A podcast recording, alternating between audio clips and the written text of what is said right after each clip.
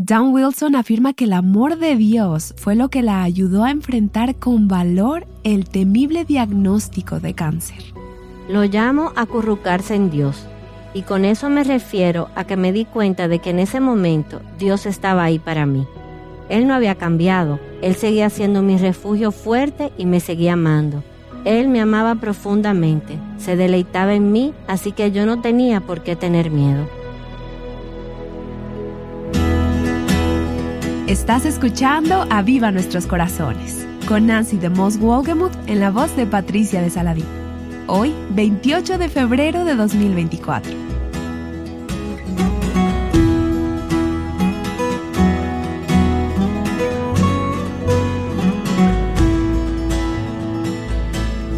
Hace un tiempo, Nancy y su esposo Robert lanzaron un libro titulado Confía en Dios para escribir tu historia.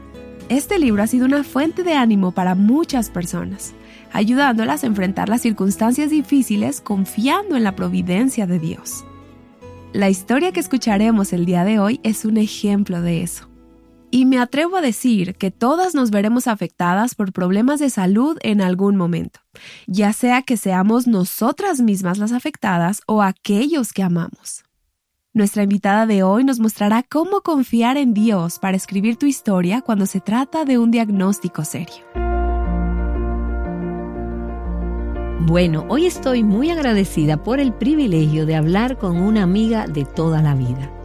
Ella es miembro del equipo de Revive Our Hearts desde la distancia en la costa oeste de los Estados Unidos y sirve con nosotros desde allí. Es mi amiga Dawn Wilson y Don está en medio de un proceso importante, una historia que Dios está escribiendo en su vida, y ella lo sabe. No es la historia que ella hubiera escrito, pero es la historia que Dios está escribiendo para ella. Don, muchas gracias por estar dispuesta a unirte a nosotras hoy desde tu hogar en el sur de California para hablar sobre el guion que Dios está escribiendo en tu vida. Estoy muy contenta de ser parte de esto, Nancy. He aprendido mucho de ti a lo largo de los años y estoy segura que una parte de lo que he aprendido de ti y de otros en Aviva Nuestros Corazones, realmente he podido aplicarlo en este nuevo trayecto por el que estoy andando. Y nos conocemos desde hace mucho tiempo. En realidad tú y tu esposo Bob fueron de los primeros miembros del equipo de nuestro ministerio matriz, Live Action, Live Action Ministries.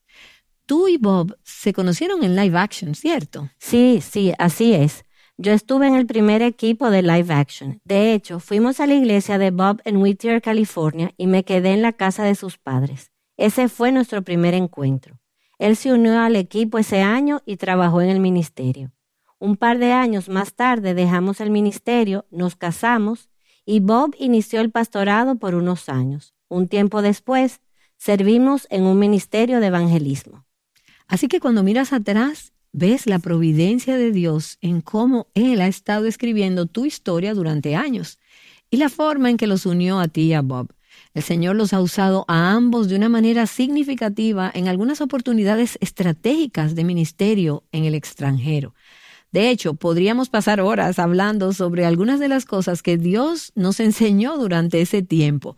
Pero ahora simplemente quiero darte las gracias. Y cuando pienso en ti, Don, pienso en una mujer que siempre dice, sí, Señor, en cualquier momento de la vida en el que Él te tenga. Estoy segura de que eso no siempre es fácil. Y ciertamente no es fácil en este momento en el que te encuentras y del que vamos a hablar. Pero quiero afirmar que he visto en ti que cuando la providencia escribe una historia que no habías anticipado, rápidamente dices, Señor, no entiendo esto, pero lo abrazo. Y parece que la práctica de hacer eso durante años quizás es lo que te ha ayudado a prepararte para enfrentar algunos retos de salud tremendos. ¿Te has dado cuenta de eso? Sí, totalmente, y es asombroso para mí. De hecho, revisé algunas cosas que escribí hace un tiempo y conté todas las veces que mencioné la soberanía de Dios o la providencia de Dios.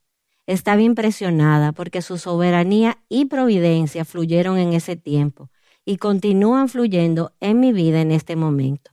Reconocí que uno de los propósitos de Dios para mí fue desarrollar una actitud de decir a lo largo de los años, sí Señor, mientras creía en su palabra y que Él realmente es el Dios soberano que tiene un plan especial para mi vida. Y qué maravilloso es que ese fundamento haya sido puesto en tu corazón, no solo en tu mente, sino en tu corazón y tu vida, porque creo que si ignoramos la soberanía de Dios, si ignoramos su providencia y si no estamos confiando en Él en los asuntos cotidianos de nuestras vidas, entonces cuando lleguemos a esos lugares y momentos difíciles no tendremos un fundamento en el cual apoyarnos. Nuestras almas no estarán arraigadas en el lugar correcto. Así es. Y Don, he visto tu corazón atarse a la verdad en estas circunstancias en particular. No puedo evitar pensar que eso se debe a que has pasado décadas sumergida en la palabra de Dios, creyendo lo que Dios dice.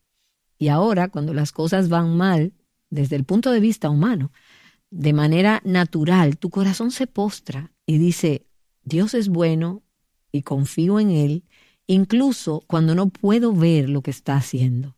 Eso es correcto.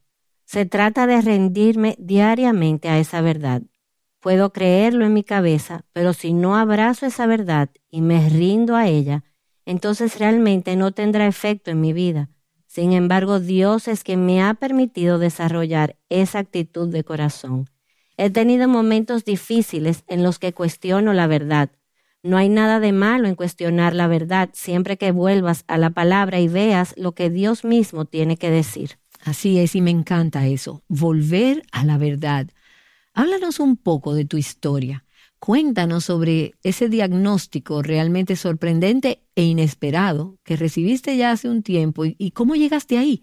Sé que hacía tiempo no venías sintiéndote bien, pero ¿cuáles fueron las cosas que te llevaron a ese duro diagnóstico? Bueno, más o menos en octubre del 2018 desarrollé un problema respiratorio que con el tiempo empeoraba cada vez más. Nada de lo que estaba haciendo el médico me ayudaba. Entonces, a mediados de enero del año siguiente, todavía estaba mal. Seguía entrando y saliendo del hospital, pero ningún tratamiento daba resultado. Así que mi médico me dijo que me hiciera un análisis de sangre, solo para ver si algo más estaba ocurriendo. Eso fue a mediados de enero del 2019. Recuerdo que ella, la doctora, me llamó en la tarde y me dijo, quiero que vayas a emergencias ahora mismo. Y yo le dije, ¿te refieres que vaya a urgencias para que me den un medicamento? Ella me respondió, no, Don, quiero que vayas a la sala de emergencias. Hice lo que me dijo y estuve durante dos días allí. Durante ese tiempo descubrieron que tenía mieloma múltiple. Es una enfermedad crónica no curable. Es un cáncer raro de las células plasmáticas. Las células plasmáticas se multiplican, se clonan a sí mismas para luego invadir y básicamente matar los glóbulos rojos. Yo estaba extremadamente anémica y eso fue un claro indicador de que algo estaba pasando con mis glóbulos rojos. Todo eso fue muy impactante para mí. Estoy segura de que lo fue. ¿Y estabas sola ahí o Bob estaba contigo? ¿Recuerdas cuando escuchaste ese diagnóstico por primera vez? Dinos cómo fue ese momento para ti. Bueno, cuando recibí la llamada telefónica para ir a la sala de emergencias, yo estaba sosteniendo el teléfono en la sala y mirando a Bob. Cuando colgué el teléfono le dije, tenemos que ir a emergencias en este momento. Estábamos abrumados por eso, así que sí, Bob estaba en casa. Había regresado del ministerio en el extranjero y yo estaba agradecida por eso. Él estuvo conmigo en el hospital durante los dos días que me realizaron distintas pruebas. Para mí fue un momento de mucha confusión y tengo que decir que en cierto sentido casi me sentí aliviada de tener un nombre para lo que me estaba sucediendo, a pesar de que me abrumó saber que algo andaba muy mal. Me di cuenta de que eso implicaría un cambio total en mi vida a partir de ese momento. Entonces, la palabra con esa letra C, cáncer. Sí. ¿Qué hizo eso en tu mente y en tu corazón? Háblanos de las emociones respecto a eso. Bueno, yo tenía tantos amigos que de hecho estaban padeciendo de cáncer en ese momento, diferentes tipos de cáncer. No tenía conocimiento de la cantidad de tipos de cáncer que existen y cuán diferentes son los tratamientos. Nunca había escuchado hablar de mieloma múltiple. No tenía idea de qué era. La verdad es que eso fue un poco aterrador, porque no sabía lo que podía significar. Escuchar al doctor decir, bueno, sin tratamiento probablemente tengas menos de un año de vida. Y si algún día podemos obtener un trasplante de células madres, podemos lograr que vivas cinco años más. Escuchar eso sonó tan pequeño, tan finito. Tener los años contados en mi vida, al principio no estaba muy segura de cómo manejar eso. Y solo para dar un poco de contexto aquí, estás en tus 60 años y escribes para un blog. Tú sirves como asistente de investigación en nuestro ministerio y también escribes tu blog personal. Has participado como expositora en algunas conferencias y has tenido una vida ministerial muy activa. Tienes hijos, tienes nietos, adultos y estás presente en sus vidas. Así que esto no era para nada lo que esperabas escuchar, tener tus años contados. Y no es como si tuvieras 80 años. Correcto. Entonces, ¿qué pasa por tu mente al recordar eso? Dijiste que un año sin el reemplazo de las células madres, lo dije bien. Trasplante de células madres. Bueno, incluso con ese trasplante, tal vez serían cinco años. Quiero decir, debe ser la primera vez en tu vida que te dicen algo así de chocante. Descríbenos, Don, ¿qué pasa por tu mente cuando comienzas a pensar en esos términos? Bueno, en realidad tuve algunos pensamientos cómicos. Pensé, bueno, si voy a morir pronto, Quiero asegurarme de revisar todas mis cosas repartidas por la casa, para que mi familia no tenga que lidiar con todo aquello que no sirve.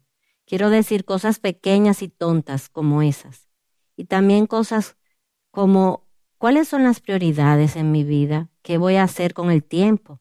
Si me queda un año, ¿qué es lo más importante? Si me quedan cinco años, ¿qué es lo más importante que tengo que resolver? ¿Qué honraría al Señor? ¿Cómo puedo glorificarlo? ¿Tendré fuerzas para hacer algo? Esto va a ser mi nueva normalidad. Soy una persona tipo A. Estoy constantemente en movimiento, haciendo dos o tres cosas a la vez. Ese siempre ha sido mi patrón. Pero ahora me doy cuenta de que estaré postrada y estaré tan débil que no estoy segura de saber qué seré capaz de hacer. Y ese fue un pensamiento realmente chocante para mí. Y durante este tiempo has hecho un trabajo tan hermoso comunicándote con las personas que te conocen y que oran por ti. Las llamas el equipo Dawn. Cierto. Ellos son tus compañeros de oración y has publicado muchas de estas actualizaciones en Facebook, por correo electrónico y por otros medios. Imprimí hace un tiempo una serie, una secuencia de esas actualizaciones que publicaste y me encantaría que leyeras algunas de ellas porque sé que has estado escribiendo lo que hay en tu corazón. Y es una forma de compartir con las personas para que oren por ti, pero también expresa lo que está sucediendo en tu corazón. Estoy viendo aquí la primera actualización que publicaste en el 2019, el 25 de enero del 2019, y dice, queridos amigos que oran, fue cuando le dijiste a las personas sobre el primer diagnóstico inicial. Es una actualización larga, no la leeremos completa, pero me encantaría que leyeras esa parte en el último párrafo que hemos resaltado ahí, justo lo que estaba pasando por tu corazón y por tu cabeza, cuando le contabas a la gente sobre esto y le pedías que oraran por ti. ¿Puedes leerlo, Don, para nosotras? Claro. Y Nancy, es curioso. Yo soy una escritora, pero nunca he escrito un diario pero poner todo en Facebook se convirtió en un diario para mí. Recuerdo haber escrito ese día al final de esa primera publicación mientras estaba luchando. El médico dijo que estaba extrañamente tranquila, y no como la mayoría de sus pacientes, pero pude decirle que estaba tranquila porque mi Padre Celestial y yo habíamos estado hablando de esto por varios días, y por eso yo no tenía miedo. Y escribí, Dios todavía tiene un plan y aunque podría significar sufrimiento, creo firmemente que su plan es siempre para mi bien, el crecimiento de otros y la gloria de Dios. Y así fue como comencé a ver esto desde el principio, que Dios tenía un plan con todo esto. Yo no estaba segura de cuál sería ese plan, pero sabía que era un plan con un propósito y quería asegurarme de estar alineada con el propósito de Dios. Amén. Y eso me encanta de ti. Ese es el punto al que todos necesitamos llegar si anhelamos tener esa paz y estar libres del miedo. Así que le dijiste al doctor que tú y tu Padre Celestial habían estado hablando de esto durante días. Hubo momentos en esa conversación con el Señor en los que le dijiste que tenías miedo. ¿Y cómo te hizo Él pasar del miedo a la fe? ¿Puedes recordar ese momento al principio? No hay nada de malo en tener miedo. Creo que algunas personas piensan que los cristianos nunca deberían tener miedo, pero el miedo es una reacción humana muy normal. Así que sí, tenía miedo, pero cuando hablé con el Señor al respecto, Él transformó ese miedo. Y creo que más que la fe, lo que transformó mi miedo fue el amor de Dios. Las escrituras dicen, el perfecto amor de Dios echa fuera nuestro temor. Y en ese momento, mientras seguía corriendo al Señor, y lo sigo haciendo ahora, yo llamo a eso acurrucarse en Dios. Y con eso me refiero a que me di cuenta de que en ese momento Dios estaba ahí para mí. Él no había cambiado, mis circunstancias cambiaron, pero Él no había cambiado. Él seguía siendo mi refugio fuerte y me amaba. Él me amaba profundamente, se deleitaba en mí y yo no tenía por qué tener miedo. Wow, acurrucarse en el corazón y el amor de Dios. Y eso suena como algo que no era nuevo para ti. Y Don, sé que tuviste algunas experiencias en tiempos y lugares difíciles que te prepararon para esta, ¿cierto? Sí, y tengo que decir que he escrito varias veces que tener cáncer es un regalo, porque ha profundizado mi relación con Dios de formas que nunca pensé que fueran posibles, formas que no imaginé. Y en muchos sentidos pensé que estaba caminando con el Señor en una relación cercana, pero él comenzó a mostrarme las diferentes maneras en las que yo todavía seguía mi propio camino en lugar de su camino. Yo estaba confiando en mis planes y mi agenda. Así que toda esta experiencia me ha llevado a decir diariamente, Señor, sabes que no tengo mucha fuerza. ¿Qué quieres que haga hoy?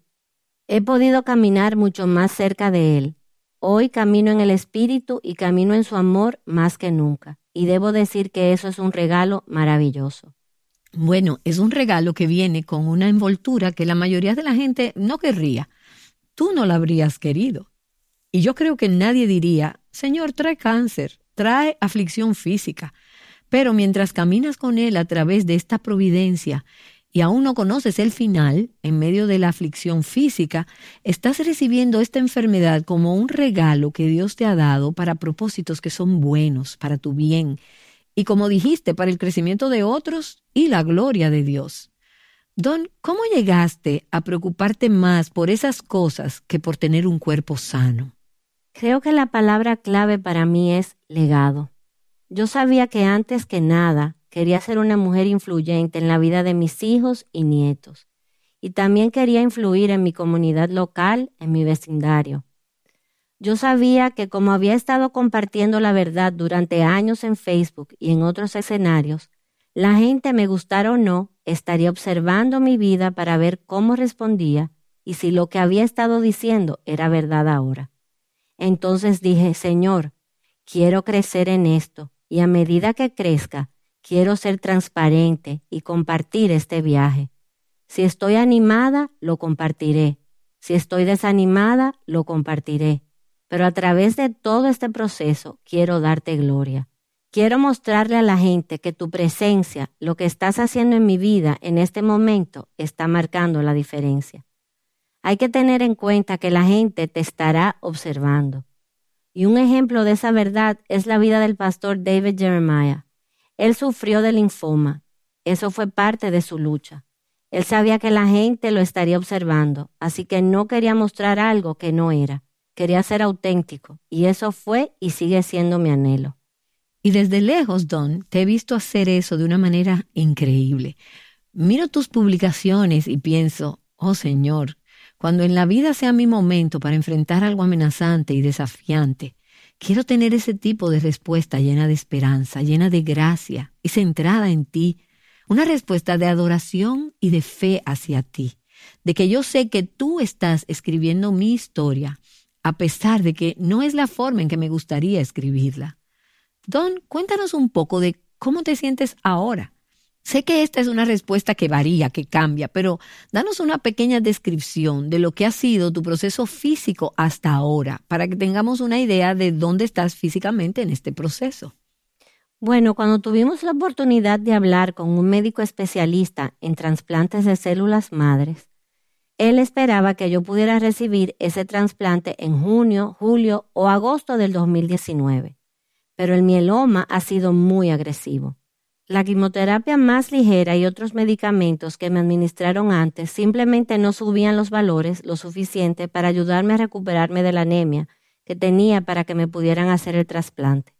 Entonces hace un tiempo pudimos cambiar el medicamento y finalmente tener la quimioterapia contra el cáncer que el médico esperaba que pudiera generar los resultados deseados. Recibo la mitad de la dosis para ver si puedo tolerarlo recibiré 12 tratamientos de eso. Así que me esperan 12 meses de este otro tipo de quimioterapia antes de que podamos considerar las células madre. Esperamos que los glóbulos rojos se multipliquen y puedan hacer el trasplante. Pero ahora mismo todo es tan incierto porque no sabemos cuándo será eso y a veces es difícil esperar, pero también hay providencia en la espera. Puedo ver lo que Dios está haciendo. Él está moldeando mi vida y la vida de mi esposo. Y he visto cómo todo esto ha cambiado algunas relaciones en mi familia. Así que hay gozo en el proceso, aunque sea largo. Y hablas de esa sensación de incertidumbre en otra actualización que publicaste en Facebook hace un tiempo. Y me encantaría que la leyeras para nosotras. Claro. En este momento de incertidumbre estoy segura de que mi tiempo está en las manos de Dios. Hay tanto que quiero hacer, así que lucho con las prioridades. No tengo mucha energía. Todo en mí quiere tener temor en este momento. Sin embargo, no puedo explicar el gozo que encuentro al descansar en las tiernas misericordias y la bondad amorosa de Dios para mí. Él se da a conocer cada día, así que abrazo estos días como regalos de Él. Todo se siente tan incierto y lento en este momento, pero escojo confiar en el gran médico. Él sabe lo que hace y estaré contenta con lo que prescriba para mí. Wow, y hay tantas cosas que revelan tu corazón allí, pero que también revelan el corazón de Dios por ti. Hablas de sus tiernas misericordias y de su bondad amorosa. Y me imagino que en un momento como este podría ser tentador pensar, Dios no sabe lo que está haciendo o cómo podría ser esto misericordioso o amable. ¿Alguna vez te han venido a la mente esos pensamientos, Don? ¿O simplemente te apoyas en lo que has conocido sobre Dios a lo largo de los años? Lo que creo sobre Dios es el fundamento de mi vida. Pero eso no significa que Satanás no me tiente con sus mentiras. Hay diferentes pensamientos que me sacuden un poco, pero como dije antes, tengo que seguir volviendo a la verdad de la palabra de Dios, o puedo quedarme abrumada por esos pensamientos especialmente en momentos de la noche en que no puedo dormir. Escribí esto en una publicación. Satanás quiere que tenga temor, pero escojo estar tranquila en mis pensamientos, creyendo que Dios sabe lo que está sucediendo. No necesito temer a las malas noticias, porque si vienen malas noticias, mi Padre Dios todavía está conmigo y trabajando en y a través de mí. Y como dijiste, Nancy, Estoy bajo su cuidado amoroso y eterno. Don, es interesante que hayas dicho eso dos veces. Yo escojo confiar, yo escojo estar tranquila. Estás escogiendo el contentamiento, escoges creer que Dios sabe lo que está sucediendo. Y parece que hay una batalla allí porque puedes escoger en creer lo que te dicen tus emociones o lo que sientes cuando estás débil pero escoges algo que es permanente, más seguro y más duradero, incluso más que tus propias emociones naturales. Así es, durante años mi ministerio para las mujeres ha sido sobre cómo tomar decisiones sabias y piadosas. Así que creo que la idea de escoger realmente me resulta natural. Quiero cooperar con Dios y con lo que Él dice en su palabra. Esas son las decisiones que debo tomar. Yo quiero tomar decisiones sabias y piadosas. Y a veces, cuando llegan esos pensamientos de temor, Satanás me tienta a creer cualquier cosa menos la verdad. así que quiero tomar las decisiones que me darán paz, las decisiones que me ayudarán a descansar en el Señor. Realmente no hay ninguna fortaleza espiritual en nuestras vidas, a menos que tomemos esas decisiones alineadas con el cuidado amoroso de Dios. Amén, así es. Hemos estado escuchando a Don Wilson. Ambas hemos sido compañeras del ministerio por mucho tiempo. Don participa activamente en ayudarme a prepararme para las entrevistas y también me ayuda a leer los libros de las personas que vamos a entrevistar en la transmisión. Don, ninguna de nosotras hubiera anticipado que llegaría el momento en el que estaríamos hablando de tu propia experiencia Hemos leído sobre las vidas y testimonios de otras personas en circunstancias como esta, pero ahora se trata de tu historia y la historia que Dios está escribiendo en tu vida. Debo mencionar que me conmovió mucho seguir la historia de Don a la luz del libro que Robert y yo escribimos hace un tiempo.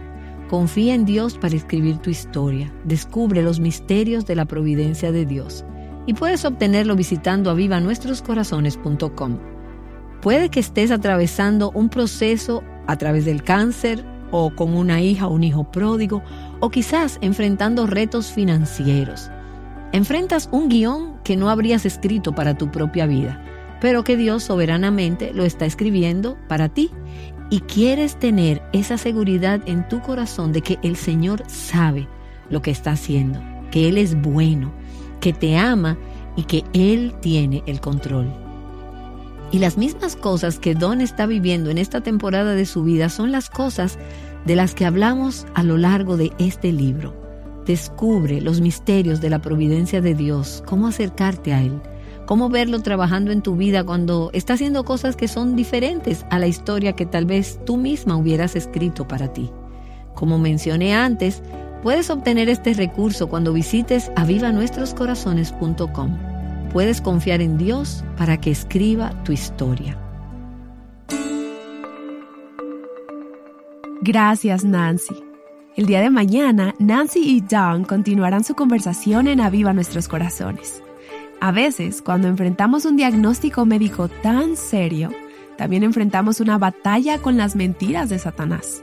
Ese fue el caso de Dawn, ya que ha estado luchando con esta batalla contra el cáncer pero también ha mantenido la esperanza sobre el futuro, incluso ante hechos médicos muy aterradores. Vuelve para continuar escuchando su historia el día de mañana aquí, en Aviva Nuestros Corazones. Recordando que el amor perfecto de Dios echa fuera todo temor, Aviva Nuestros Corazones es un ministerio de alcance de Revival Hearts